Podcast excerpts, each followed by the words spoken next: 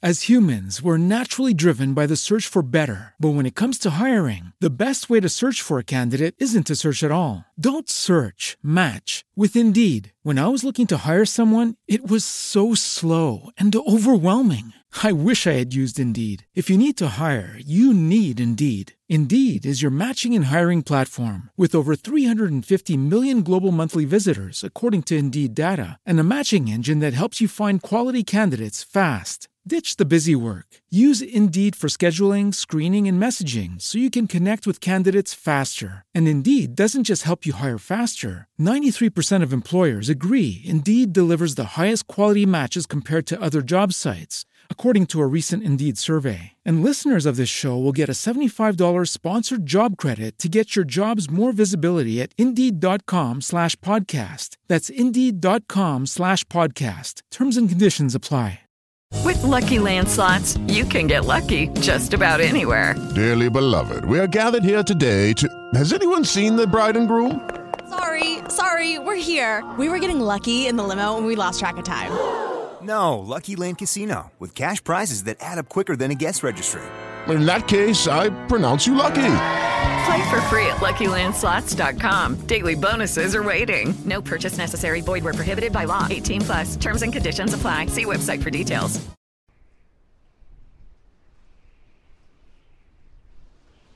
La mano fantasma. Llevo tiempo en el canal y me gustan mucho sus relatos, así que quiero compartirles el mío. Me dicen Pepe, tengo dos hermanos y, al igual que ellos, ya tengo una familia. Nos vemos cuatro veces al año, para Navidad, para el aniversario de casados de mis padres y para su aniversario luctuoso de cada uno. Y siempre, en cada reunión del aniversario de bodas, revivimos la historia de cómo mis padres convivieron con un fantasma de una mujer a la cual nosotros la conocimos como la mano fantasma. Mis padres lograron hacerse de una casa ideal para vivir y en ella tener una gran familia. Se encontraba ubicada en un lugar conocido como la zona centro de la ciudad de Guadalajara. Dentro de los planes de mis padres era tener al menos cinco hijos, pero por el destino solo fuimos tres. Para mi madre siempre había sido su ilusión tener una niña, pero tuvo la suerte de dar a luz al primer varón, a quien le pusieron el nombre de Brian.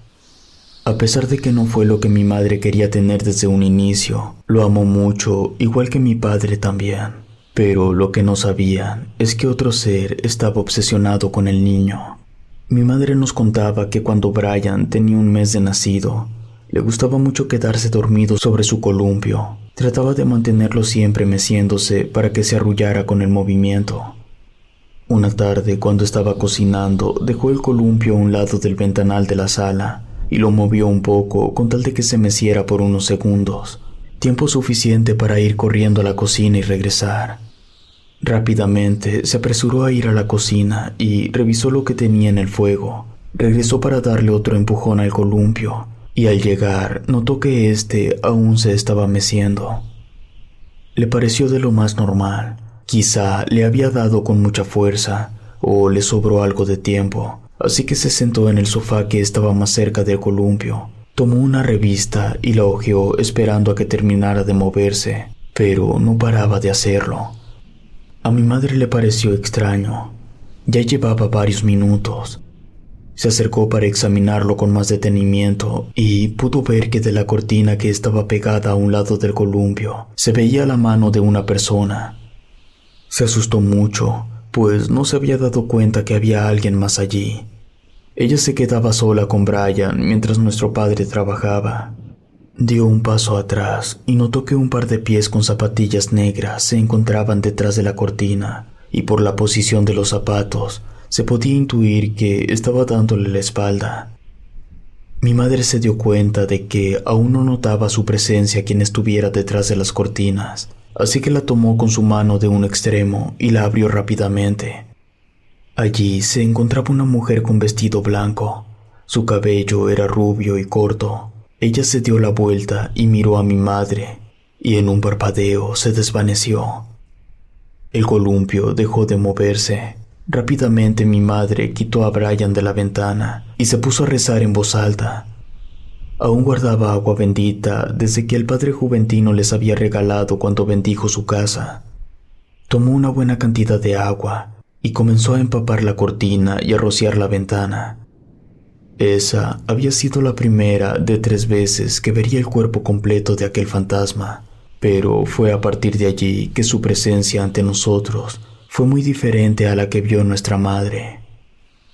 Ella le preguntó a mi padre si sabía algo de los antiguos dueños. Él comentó que el anterior dueño de la casa se trataba de un señor que la había comprado para revenderla, y ellos eran los primeros en ir a vivir allí. Mi madre le comentó lo que había pasado y que temía por la seguridad del niño, pero mi padre la daba por loca y le insistía en que todo era producto del alcohol.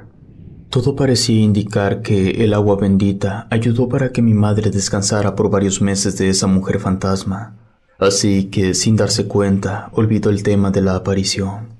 Hasta que una noche calurosa comenzó a llover. Brian ya tenía su habitación y mis padres dormían en la de ellos.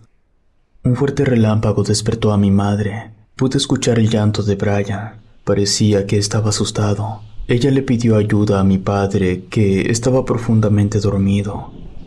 Él dijo que era necesario dejarlos llorar un poco y que quizás se cansaría con el pasar de los minutos y se volvería a dormir. Mi madre nunca cuestionaba a papá, por lo que se quedó en silencio en la cama, escuchando cómo Brian continuaba llorando. Se estaba desesperando.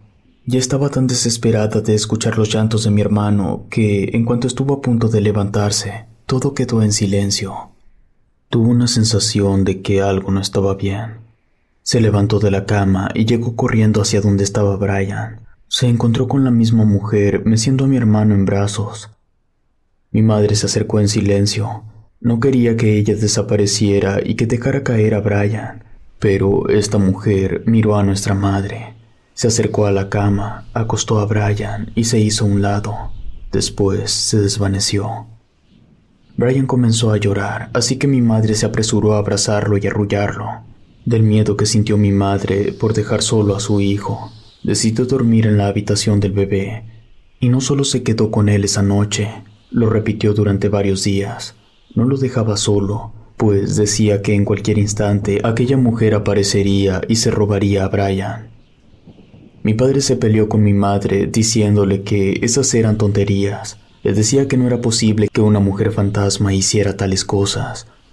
Aún así, mi madre le pedía que buscara un lugar diferente para vivir, pues esa casa ya no era segura. Pero mi padre no dejaría una casa de la zona centro así de fácil. Así que optó por darle gusto a mi madre llamando al padre Juventino para que viniera a bendecir el hogar. Y aunque habían echado agua bendita antes y funcionó por un tiempo, mi madre tenía esperanzas de que esta ocasión sería diferente. El ritual que se hizo funcionó. Pasó el tiempo y las cosas en la casa se normalizaron, e incluso el tema de la mujer de blanco pasó al olvido, y años después nací yo. Durante esos años habían pasado varias cosas. Mi padre se había cambiado a un mejor empleo en la cervecería ya le estaba yendo mejor y por lo pronto mi madre estaba muy ocupada en casa con dos niños pequeños. Recuerdo que una tarde mi madre estaba cocinando. Yo me había quedado a jugar en la sala con mis carritos. Brian había prometido jugar conmigo, por lo que prepararía las cosas. Me acosté boca abajo en el piso para jugar con ellos más cómodamente, y cuando empecé a jugar, pude sentir un cosquilleo justo en la cabeza. Pensé que se trataba de una mosca, Primero moví la cabeza para asustarla, pero no se iba. Era muy insistente. Quise espantarla con mi mano, pero fue cuando toqué algo. Me di la vuelta y pude ver una mano que no tenía cuerpo. Me estaba acariciando la cabeza. Me asusté mucho. Grité a mi madre y ella llegó conmigo corriendo. Me preguntó qué había sucedido y traté de explicarle con detalle lo que había sentido y lo que toqué. Ella trató de convencerme de que quizás había sido Brian, pero él apenas bajaba las escaleras con más juguetes. Trató de tranquilizarme. No sabía qué decirme, solo me acariciaba la cabeza mientras que yo temblaba. Brian nos preguntaba qué había sucedido, pero mi madre repetía que nada, con el fin de no alterarlo. No solo me ocurrió esa vez, Fueron varias veces. Cuando estaba acostado en mi cama, pude sentir que alguien acariciaba mi cabeza, y por más que le contara a mi madre, ella insistía que se trataba de ella cuando nos iba a revisar si estábamos arropados. Pero sé que esto era mentira, pues dormíamos con la puerta cerrada del cuarto y jamás escuchaba que alguien la abría. Me daba tanto miedo sentir que alguien acariciaba mi cabeza que en varias ocasiones me cubría por completo con las cobijas. Una noche, tanto a Brian como a mí, nos pasó algo muy extraño. Como a mi madre le faltaba poco tiempo para aliviarse, decidió pasar más tiempo con nosotros por la noche justo antes de dormir. Nos cantaba y nos decía cuánto estaba orgullosa de nosotros. La verdad es que fingíamos quedarnos dormidos para que ella se fuera a descansar. Y después de que nos dábamos cuenta de que todo estaba en silencio, platicábamos un poco. Fue entonces que Brian me confesó que el otro día alguien se sentó en su cama y le agarró la mano. Al principio creyó que era nuestra madre, pero abrió los ojos y observó cómo una mano estaba sobre la suya. Él se movía con la intención de quitársela de encima, pero nuevamente la mano se ponía sobre él. Esa noche me costó algo de trabajo conciliar el sueño. Tenía miedo de que me pasara algo, pero al final de cuentas el cansancio me venció. Quedé profundamente dormido. Cuando desperté, Brian me estaba hablando. No le entendía lo que decía hasta que me pidió que me levantara. Me preguntó si nuestra madre se había despertado temprano para atender nuestras camas mientras dormíamos. Me pareció absurda su pregunta, pues no entendía por qué lo haría. Entonces me señaló a mi cama. La cobija estaba puesta y arriba de ella la sábana, y no solo mi cama estaba tendida al revés, también la de Brian. Yo nunca sentí que alguien me levantara para tender de esa manera la cama. Le platicamos de esto a mi padre, pero él nos dijo que no creía en la mujer de blanco o en la mano fantasma. Decía que eran puros cuentos inventados por mamá desde hace tiempo y que ya nos había contaminado la cabeza con eso. Además, nos pidió que no le contáramos a mamá con el fin de no asustarla y que no se obsesionara con ello. Al siguiente día, mi mamá entró a labor de parto. Mi papá decidió llevarnos al centro médico para recibir al bebé en familia. Aún no se sabía el sexo del bebé, y para asombro de todos, resultó ser una niña. Le puso de nombre Erika, y para mi papá fue lo mejor que pudo haber pasado. Siempre habían querido una niña los dos. Cuando llegamos a casa y mi madre se instaló en la sala con la bebé, se escuchó que una puerta se cerraba con fuerza. Mis padres nos mandó a que cerráramos las ventanas debido a que el viento estaba azotando las puertas. Brian me pidió que lo acompañara. Esto siempre nos había funcionado, y entre los dos hacíamos las cosas que involucraran ir solos para no sentir tanto miedo.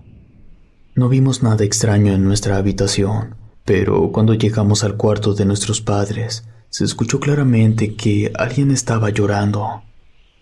Brian me repetía que era la bebé, que el sonido llegaba hasta el segundo piso, pero este era un llanto de una persona más grande.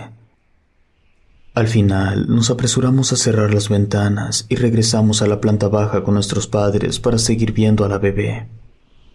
Nuevamente por un tiempo las cosas se calmaron. Ni Brian ni yo tuvimos algún encuentro con aquella mano fantasma, y mi madre ya había dejado de hablar de la mujer de blanco por mucho tiempo.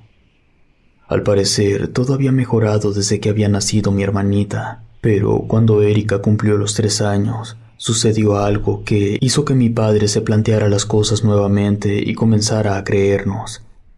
Eran vacaciones y papá se había quedado al cuidado de Erika, quien ya caminaba y andaba por todos lados y requería mucha atención.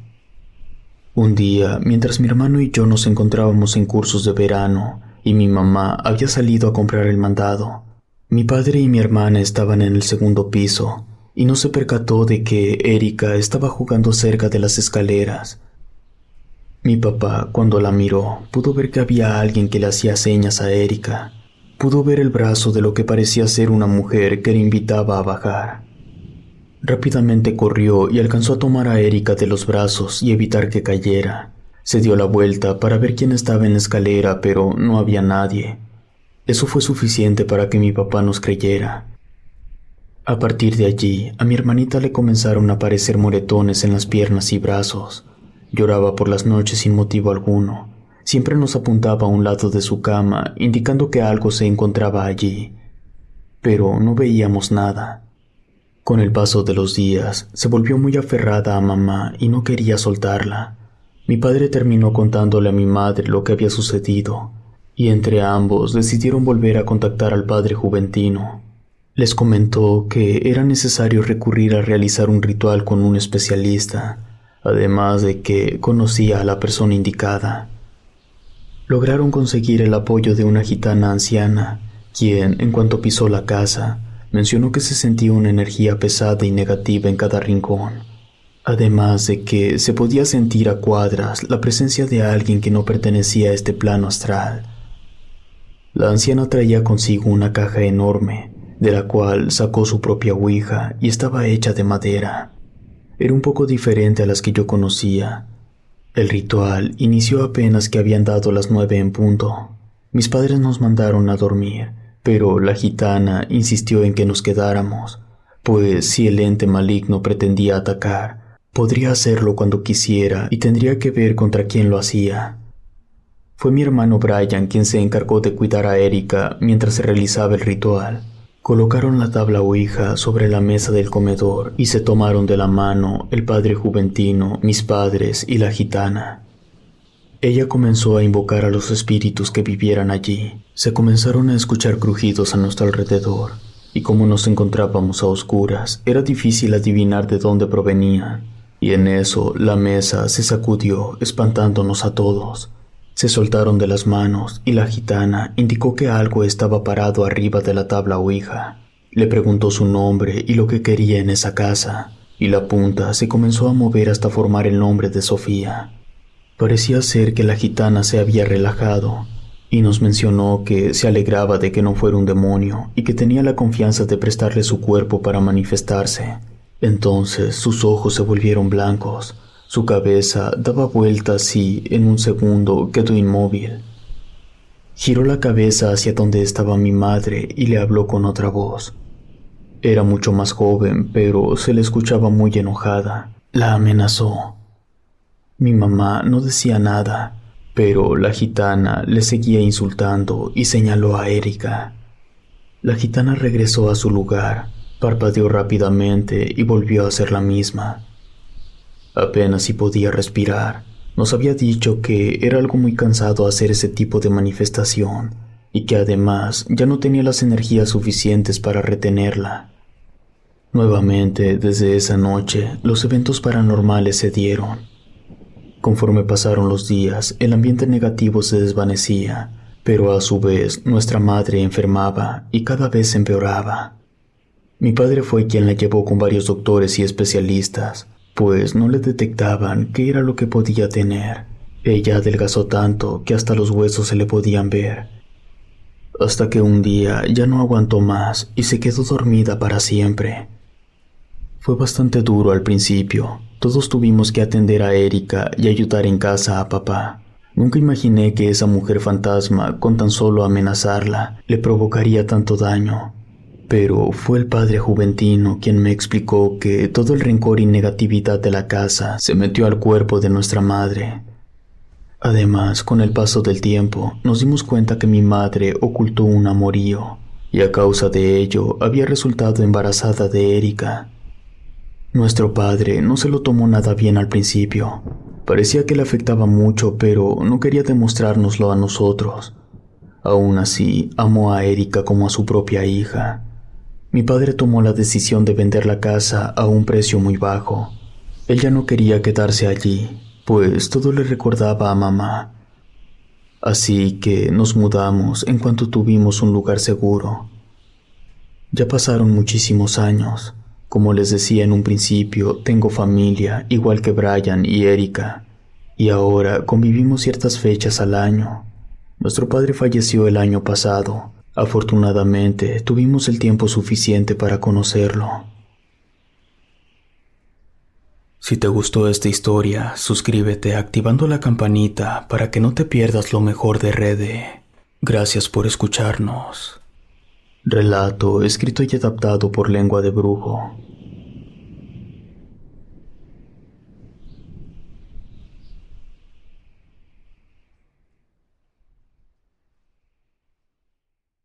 As humans, we're naturally driven by the search for better. But when it comes to hiring, the best way to search for a candidate isn't to search at all. Don't search, match with Indeed. When I was looking to hire someone, it was so slow and overwhelming. I wish I had used Indeed. If you need to hire, you need Indeed. Indeed is your matching and hiring platform with over 350 million global monthly visitors, according to Indeed data, and a matching engine that helps you find quality candidates fast. Ditch the busy work. Use Indeed for scheduling, screening, and messaging so you can connect with candidates faster. And Indeed doesn't just help you hire faster. 93% of employers agree Indeed delivers the highest quality matches compared to other job sites, according to a recent Indeed survey. And listeners of this show will get a $75 sponsored job credit to get your jobs more visibility at Indeed.com slash podcast. That's Indeed.com slash podcast. Terms and conditions apply. With the Lucky Land slots, you can get lucky just about anywhere. This is your captain speaking. Uh, we've got clear runway and the weather's fine, but we're just going to circle up here a while and uh, get lucky. No, no, nothing like that. It's just these cash prizes add up quick. So I suggest you sit back, keep your tray table upright, and start getting lucky. Play for free at LuckyLandSlots.com. Are you feeling lucky? No purchase necessary. Void where prohibited by law. 18 plus terms and conditions apply. See website for details.